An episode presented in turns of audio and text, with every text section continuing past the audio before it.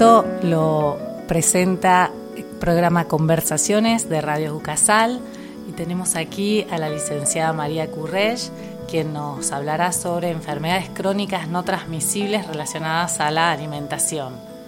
Bien, eh, para comenzar, las enfermedades crónicas no transmisibles se llaman así crónicas, ¿por qué? Porque son de larga duración, es decir, prácticamente para toda la vida y em, no transmisibles porque no se transmite de una persona a otra, sino que es una enfermedad propia del cuerpo de cada uno.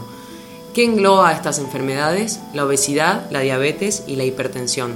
Son enfermedades que en, en este último tiempo se da cada vez más, en más casos, y son causas de muerte. Es una enfermedad que es silenciosa. ¿Por qué digo que es silenciosa? Porque no produce dolor en el cuerpo. Una persona que es obesa, diabética o hipertensa eh, no, siente dolor en el cuerpo, por ende no se cuidan, no se cuidan. Al no cuidarse, produce complicaciones y lleva a una muerte. Estas enfermedades pueden ir de la mano, que es lo más común, que una persona que sea diabética sea a su vez obesa e hipertensa. Es muy común.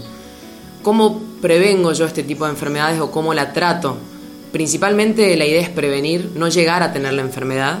¿Cómo, cómo es la prevención? Con estilos de vida saludable. ¿Qué tiene estos estilos de vida saludable? Una buena alimentación eh, adecuada, equilibrada, variada, con consumo de todos los grupos de alimentos y una actividad física diaria. Diaria eh, es lo recomendado, es de 30 a 45 minutos diarios de cualquier actividad física que una persona pueda realizar o en su defecto por lo menos 3 a 4 veces por semana. Eh, cuando uno ya tiene esta enfermedad, sea diabetes o sea hipertenso, se suma a estos dos tratamientos, se suma el tratamiento farmacológico, es decir, eh, medicamento, que eso, bueno, es tratado con un médico dependiendo de la enfermedad, eh, se, trata, se trata este tipo de enfermedades.